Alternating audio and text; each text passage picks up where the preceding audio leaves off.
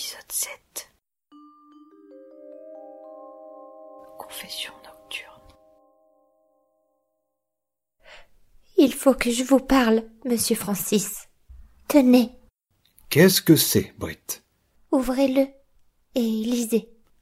L'objet en question était un livret qui m'était familier. Brittany avait déposé un bout de scotch sur l'une des pages. Je me mis à le lire sans poser de questions. Vendredi 31 mars. Ah, vous êtes là. Je m'appelle Francis. Francis Wargame. J'ai 7 ans et demi et nous sommes en 1916. Ça fait déjà deux ans que des méchantes personnes attaquent des méchantes personnes. Je n'aime pas trop cette époque. Les adultes, ils nous expliquent pas vraiment ce qui se passe. Samedi 1er avril 1916. Ah, vous êtes là. Aujourd'hui, je ne suis pas dans mon assiette ni dans mon bol. enfin bref, j'ai de moins en moins de copains à l'école.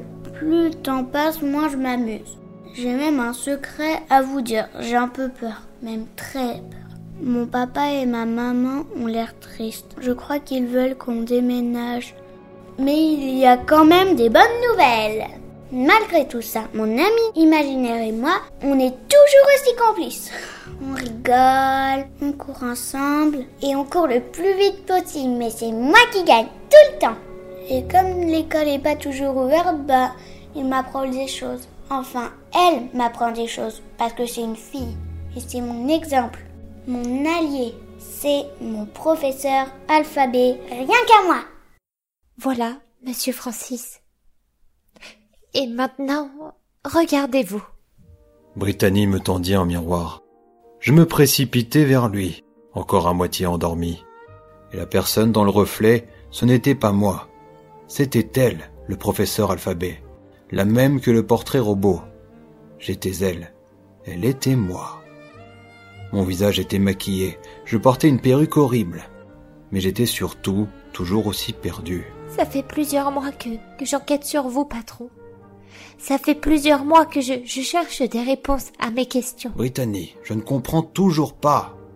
Réfléchissez encore. Mes pensées s'accéléraient. Des souvenirs me revenaient. Tu ne connais pas quelqu'un, Francis, dans ton entourage, de féminin, Je fais de qui aime la langue française? Vous avez apprécié la lecture de sommeil et dépression. Lorsque j'étais enfant, mes parents avaient refusé que je parte en classe primaire. Tu as l'air fatigué Attendez, Brit. Ça signifie que... Oui, monsieur Francis.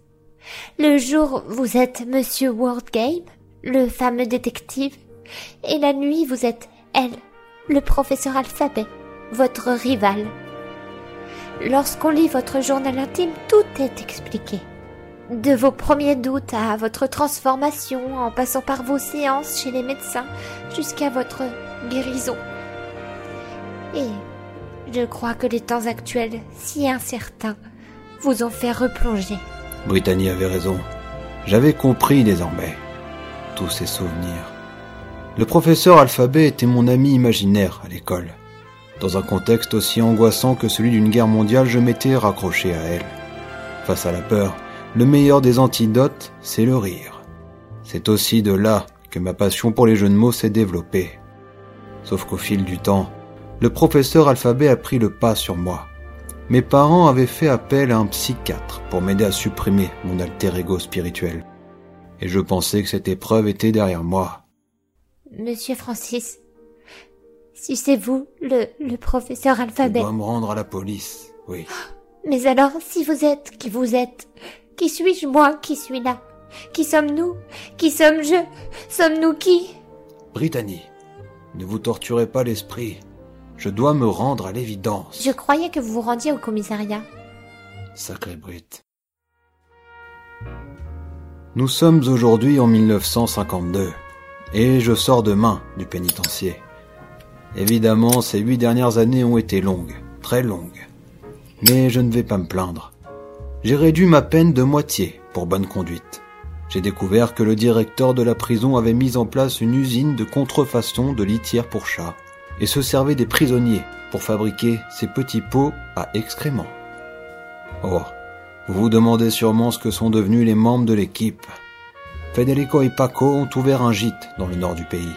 Ils y accueillent tout un tas de personnes en proposant des produits frais et locaux au petit déjeuner. Jimmy est aujourd'hui un artiste mondialement connu. Il est en tournée pour son dernier album intitulé T'as du panache, belle ganache. Lulu a parfaitement réussi sa réinsertion dans la société. Elle est voix off pour documentaire animalier. Quant à Brittany, elle va bien. Elle venait me voir toutes les semaines au parloir. Elle a un nouveau boulot et je suis ravi pour elle. Bref, c'est la fin de cette enquête. Et dans chaque histoire, il y a toujours un gagnant. Là, c'est mon avenir. J'ai retenu quelque chose d'important suite à tout ça. Finalement, dans la vie, son meilleur ennemi, c'est soi-même. Et si l'on est capable de s'auto-détruire, on est tout autant apte à croire en nous. Donc ne vous empêchez pas de rêver. Peu importe ce que vous voulez faire, faites-le. N'écoutez pas ceux qui vous diront que c'est une erreur, que vous n'y arriverez pas. Vous réussirez. Je le sais. Vous le savez. Voilà. Je vous laisse. J'ai une marelle à faire avec Jack. Merci à tous, merci de m'avoir écouté. Je suis réellement fier et heureux d'avoir pu vous raconter mes enquêtes. Peut-être nous reverrons-nous, mais quoi qu'il arrive, vive vous. Salut.